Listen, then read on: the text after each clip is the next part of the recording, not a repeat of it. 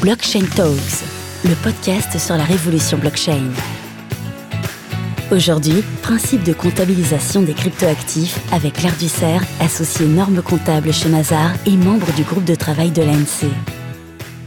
Alors, la comptabilisation des cryptoactifs. On pourrait se demander pourquoi parler maintenant euh, du traitement comptable de ces, de ces types d'actifs. Mais pour répondre à cette question, je pense qu'il est important de rappeler justement ce que sont les cryptoactifs et puis dans quelle situation euh, en fait ils sont utilisés. quand on parle de cryptoactifs, les gens euh, généralement vont spontanément penser à tout ce qui est Bitcoin ou euh, Ether. Donc qu'est-ce que c'est qu'un Bitcoin ou l'Ether? Pour moi, on peut les définir comme étant un moyen d'échange numérique qui ne s'appuie sur aucune banque centrale et qui ne s'appuie également sous aucun sous-jacent. Donc, par exemple, le Bitcoin n'est pas adossé à de l'or ou bien à une autre monnaie comme, comme le dollar. C'est ce qui fait toute la différence par rapport à une véritable monnaie euh, légale comme l'euro euh, ou le dollar. Donc, si je reviens dessus, le Bitcoin, l'Ether, ce sont des moyens d'échange. Et ces nouveaux moyens d'échange, parce que c'est tout récent, hein, le Bitcoin de mémoire a été créé en 2009, l'Ether euh, en 2015, tout ça, ça s'appuie sur une technologie blockchain qui est aussi relativement récente. Donc on est sur un moyen d'échange assez novateur et qui finalement a attiré euh, toute une communauté d'initiés. Quand je parle d'une communauté d'initiés, je pense surtout à des gens qui évoluent dans le domaine des nouvelles technologies, euh, tout ce qui est dans le high-tech, qui savent bien ce que c'est que de hum, faire du code et qui comprennent en fait, qui ont véritablement compris euh, la philosophie de ces moyens d'échange avec ces actifs numériques. Donc l'idée d'utiliser ces moyens d'échange, c'est l'idée pour ces, pour ces startups, c'était de trouver un nouveau moyen pour se financer. Parce que quand on est une start-up, qu'on a un, projet que l'on souhaite développer, eh bien frapper euh, auprès d'une institution bancaire pour obtenir les financements, surtout quand on est en phase très très amont d'un projet, bah, c'est pas évident d'arriver à convaincre et d'obtenir ces financements. Donc euh, l'idée a été créée euh, d'imaginer un moyen de financement qui soit plus flexible, rapide, facile, facile d'accès. Et c'est pour ça qu'on parle de plus en plus de tout ce qui est Initial Coin Offering ou ICO, qui est en fait donc euh, un moyen de lever euh, des fonds en utilisant euh, ces cryptoactifs. Donc l'intérêt d'une ICO, au-delà de lever des fonds, c'est que on a, la possibilité d'atteindre immédiatement une cible mondiale, donc avec des souscripteurs qui pourraient être répartis un peu partout dans le monde. On a une mise sur le marché qui est excessivement rapide. On n'a pas de contraintes puisqu'il y a une absence de règlement, il n'y a pas de contraintes légales et puis ça permet également de réduire les intermédiaires, donc on peut imaginer que ça coûte peut-être un peu moins cher. Donc tout ça, ce sont des éléments qui ont vraiment euh, attiré euh, toutes les startups pour pouvoir euh, se financer en phase amont du projet.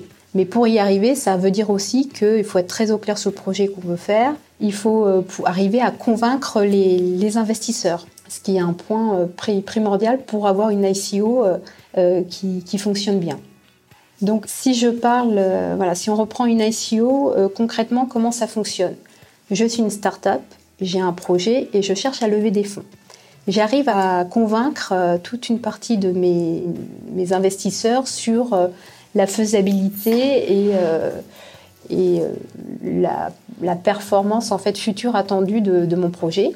Et donc, ces investisseurs vont me donner, par exemple, des bitcoins ou de l'Ether avec potentiellement aussi, euh, pourquoi pas, euh, de, l'euro ou une fiat monnaie. Ce qu'on appelle une fiat monnaie, ça va être de l'euro ou du dollar, enfin une véritable monnaie.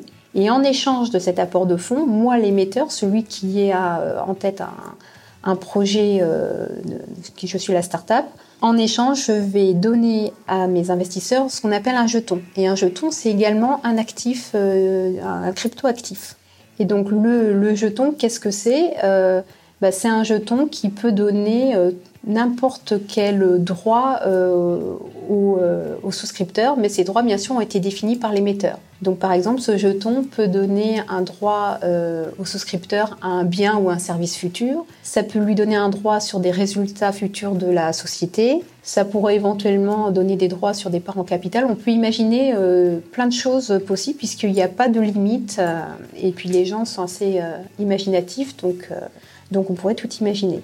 Et donc, une fois que l'on a dit ça, en termes de comptabilisation, les questions qu'on va se poser, c'est les entités qui ont dans leur compte des bitcoins ou de l'Ether ou des jetons qui sont des cryptoactifs, comment est-ce que je les comptabilise? Est-ce que ce sont des actifs? Si oui, quelle catégorie d'actifs? Comment après je vais les évaluer? Donc ça, c'est tout un, premier point de question qu'on peut se poser. Quand je suis côté émetteur, c'est-à-dire que j'ai fait une ICO, c'est moi qui ai mis des jetons. Je me suis engagé vis-à-vis des souscripteurs à rendre potentiellement certaines obligations. Comment je retraduis, euh, comment je retranscris en comptabilité euh, ces obligations euh, au bilan Donc c'est toutes ces questions qui ont été posées. Ce qu'il faut aussi rappeler, ce qui est important, c'est que comme les entités qui initialement utilisaient ces cryptoactifs et ce type d'opération, ce sont des startups et des TPE, en termes de comptabilisation, elles vont appliquer les règles comptables locales. Donc si je suis en France, avec le PCG, les règles que je dois appliquer euh, normalement euh, en France. Par contre, si la start-up ou TPE est dans le giron d'un groupe qui, imaginons, est coté euh, en Europe et qui donc établit des comptes consolidés en normes IFRS, en normes internationales, eh bien la start-up va être également tenue de tenir des comptes en normes IFRS. Donc on voit bien qu'on a un besoin de, fiabiliser finalement le traitement comptable à la fois dans les comptes locaux et potentiellement euh, au niveau de, comptes consolidés établis selon les normes IFRS. Euh, ce qui est important de noter, c'est qu'en France, là en fin d'année, en décembre 2018, le normalisateur français a publié euh, un texte qui est relativement étoffé et qui va assez loin sur le traitement comptable de ces cryptoactifs et des émissions euh, de jetons. Donc à ce jour, euh, je ne suis pas certaine qu'il y ait beaucoup euh, dans le monde de textes aussi poussés. Ce qu'il y a d'intéressant avec ce texte comptable, c'est qu'il n'a pas vocation à être figé. Il a vocation à évoluer en fonction des nouveaux sujets qui pourraient survenir, parce qu'on se rend compte qu'on a tous les sujets ne sont pas évoqués. Par exemple, le traitement comptable des plateformes, ce sont des entités qui font que de l'achat-revente de cryptoactifs.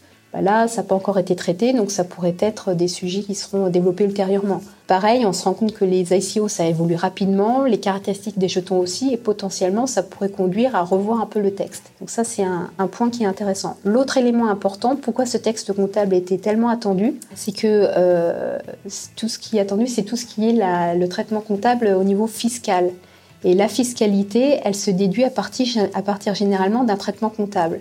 Donc euh, on pense que dans les prochains mois, très certainement, la fiscalité euh, en France sur ce type d'opération va être clarifiée et très certainement que euh, ce traitement fiscal en fait va découler du traitement comptable qui a été clarifié en fin d'année. Et c'est vraiment important pour les entreprises qui veulent se lancer dans ce type d'opération d'avoir quand même une réglementation à peu près connue pour savoir euh, où ils vont, euh, en termes de fiscalité, comment ils vont être taxés, s'ils vont être taxés.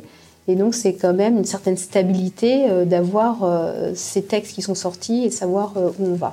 Euh, donc si je reviens rapidement sur le texte français, qu'est-ce qu'il dit quand même pour en toucher deux mots sans vouloir rentrer forcément trop dans le détail? Si je suis euh, un détenteur euh, de cryptoactifs, si l'idée c'est de détenir ce cryptoactif pour une durée supérieure à 12 mois, ce sera le cas par exemple si, si j'ai un jeton qui me donne un droit à un service ou à un bien dans le futur, je vais considérer que c'est une immobilisation incorporelle. Et ça va suivre le traitement comptable d'une immobilisation incorporelle. À défaut, ce sera comptabilisé dans un compte 5202 qui vient d'être créé, qui s'appelle les jetons détenus, qui est un instrument de trésorerie.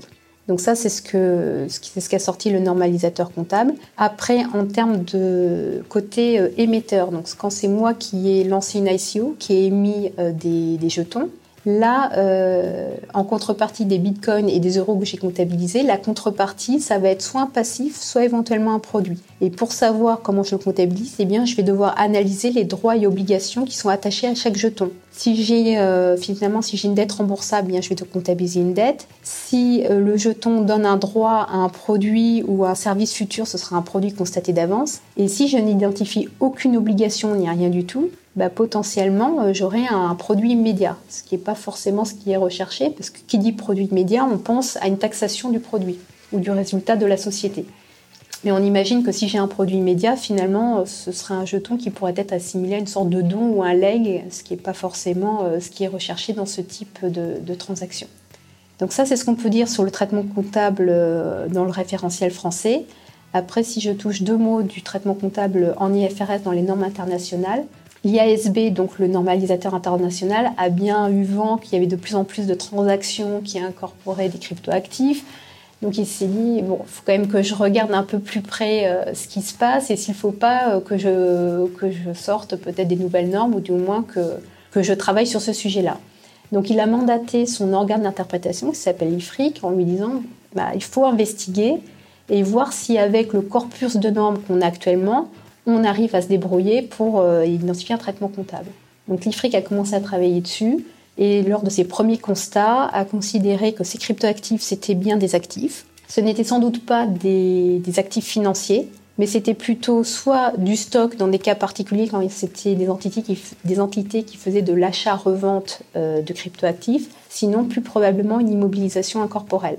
Mais là encore, il y a des débats sur la pertinence du modèle comptable développé sur les immobilisations incorporelles. On n'est pas certain que ce soit très pertinent euh, de, l'utiliser pour tout ce qui est cryptoactif. Donc aux dernières nouvelles, euh, l'IASB n'a pas forcément l'intention de rajouter ce sujet à son work plan. Donc l'idée c'est pas de, publier une norme comptable qui serait dédiée euh, à, cette typologie d'opération, mais plutôt de demander à l'IFRIC de, publier de la guidance, c'est-à-dire quelques pistes de réflexion sur comment appliquer les normes actuelles à ce type d'actifs. Voilà ce qu'on pouvait dire pour le moment sur, euh, sur le sujet de la comptabilisation des cryptoactifs, sachant que cela bouge rapidement et que du coup, tant au niveau IFRS que même en comptabilité euh, française, ça, ça va encore bouger, ça ne va pas rester comme c'est euh, actuellement.